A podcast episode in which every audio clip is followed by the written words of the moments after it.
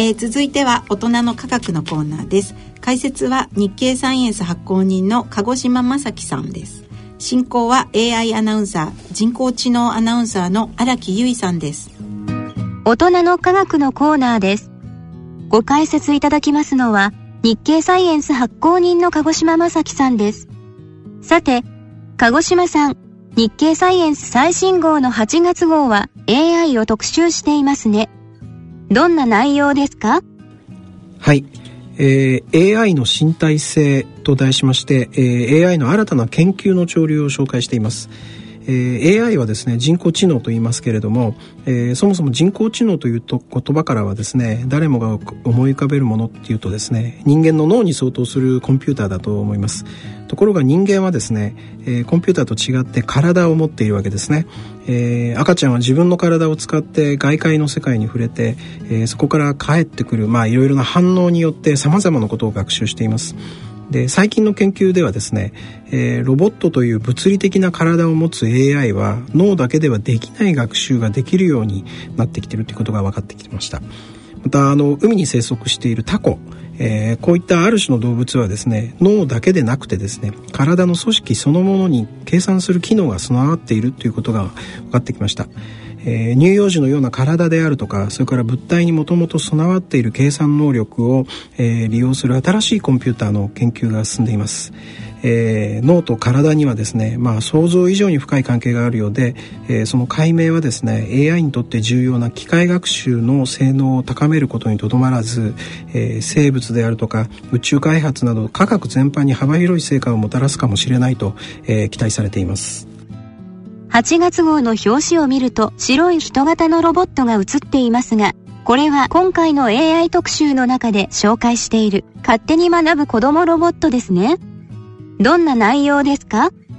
はい、えー、子供と同じように学習するロボットを通してですね、えー、心と体が一体どのように連携して知識と技能を、えー、獲得しているのかを紹介しています。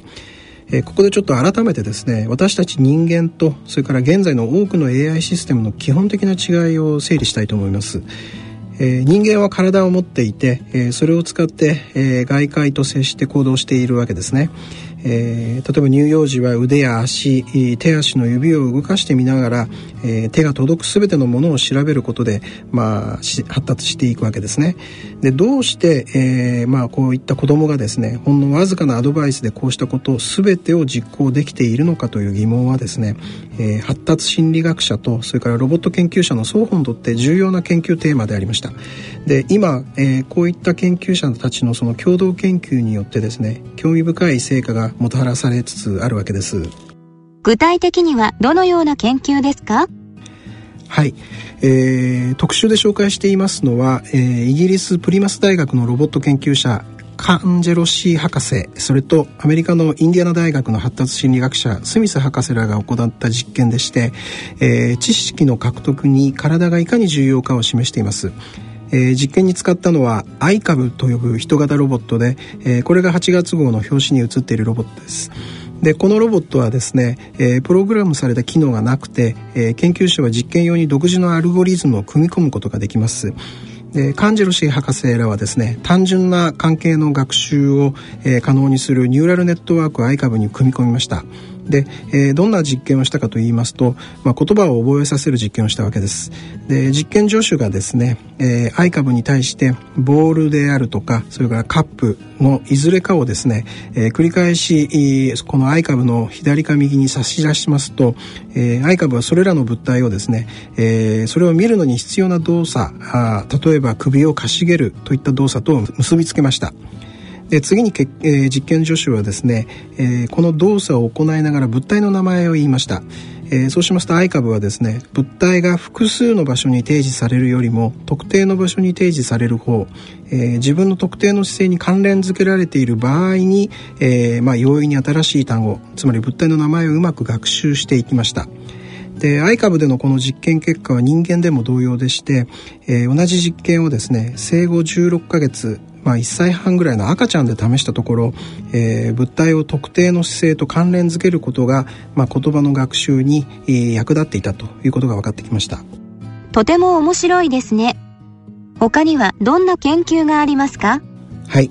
えー、フランスの国立情報学自動制御研究所のロボット研究者、えー、ウデア博士らはですね、えー、ソニーの犬型ロボットアイボを使った研究をしました。えー、アイボはですね、えー、基本的な知覚能力と運動能力を備えたロボットですが、えー、ウデア博士らはですねアイボに内発的動機づけといいまして、えー、予測誤差が減ると報酬が与えられるプログラムを組み込みましたで私たちの脳というのはですね、まあ、言ってみれば予測する機械のようなものでして、えー、それまでの経験と知識を駆使しまして、えー、環境からの大量の情報の意味を理解しようとしています。で IVE はですねこの内発的動機づけを組み込んだ結果、えー、学習が最も期待できる課題を自律的に探し出せるようになったということです。さらに IVE はですね、えー、特定の目的を遂行するようにプログラムされてはいなかったんですけれども、えー、別のロボットと声を出して対話するといった、まあ、基本的な機能を獲得していきました。えー、こうした結果についてですねウデア博士はですね、えーまあ、予測の改良という動機づけによって、えー、ロボットが世界を探検することから生まれた副産物であるというふうに説明しています、えー、こうした研究はですね、まあ、あの好奇心が学習の原動力になっていることを示しているようです。またあの子供のように学ぶロボットを使った研究というのはですね認知の発達における予測処理や体の重要性など、えー、いわゆる心理学の重要な問題を解くまあ、手助けになっているそうで、えー、自閉症であるとかそれから注意欠陥多動性障害などの行動を説明する一助にもなるというふうに専門家は考えています。なるほど。ところで今回の特集のもう一本の記事である体で計算するコンピューターはどんな内容ですか？海に生息するタコが登場するようですね。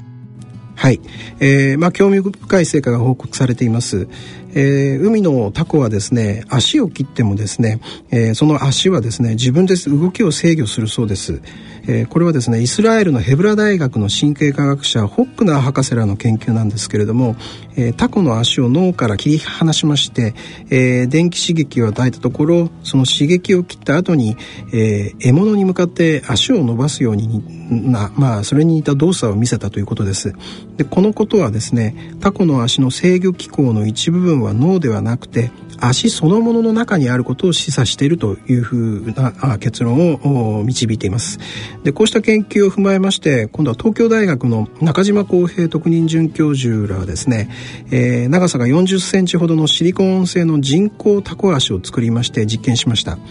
えー、この人工タコ足をですね水槽の中に吊るしまして、えー、根元につけたモーターでランダムに振るとですね人工タコ足はですねくねくねと複雑に揺れました。で数分もするとですね人工タコ足は自らの動きから、えー、パリティチェックと呼ばれる基本的な非線形演算の計算手法を習得しまして、え、正しい答えを弾き出すようになったそうです。さらにですね、えー、機械学習の性能をチェックする学習課題を従来のニューラルネットワークよりも正確にやってのけたということだそうです。であの現在研究者の間ではですねリザバーコンピューティングと呼ばれる計算手法が、えー、機械学習を実装する新方式として注目されているんですけれども、えー、これは従来のニューラルネットに比べてはるかに簡単に学習することができて、えー、しかも CPU を使わずに実行できるというのが特徴です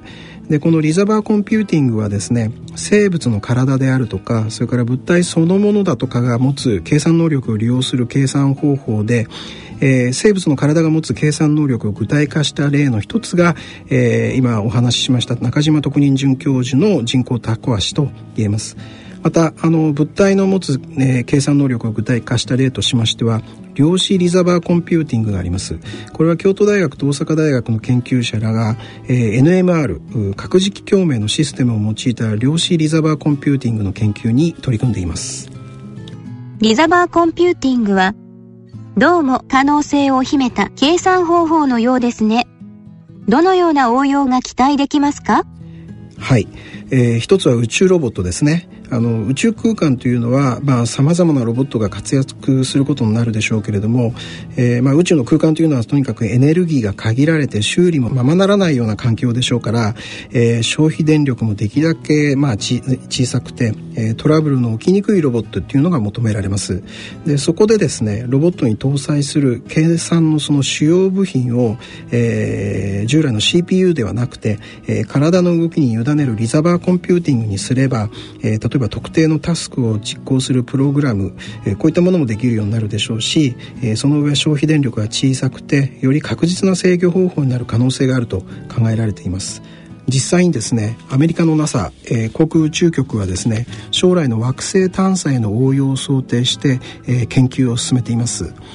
えー、またあのリザバーコンピューティングはですね生物の体に内在する計算能力を引き出す試みとも言えます、えー、ですから、えー、その体を使ってどんな計算ができるかということを問うことは、え生物がなぜ今のような形をしているのかといった根源的な疑問に新たな視点を与えることにもなります、え、従いまして、え、リザバーコンピューティングは機械学習だけでなくて、え、基礎科学の探求にも大いに貢献する可能性があると、え、考えられています。ありがとうございました。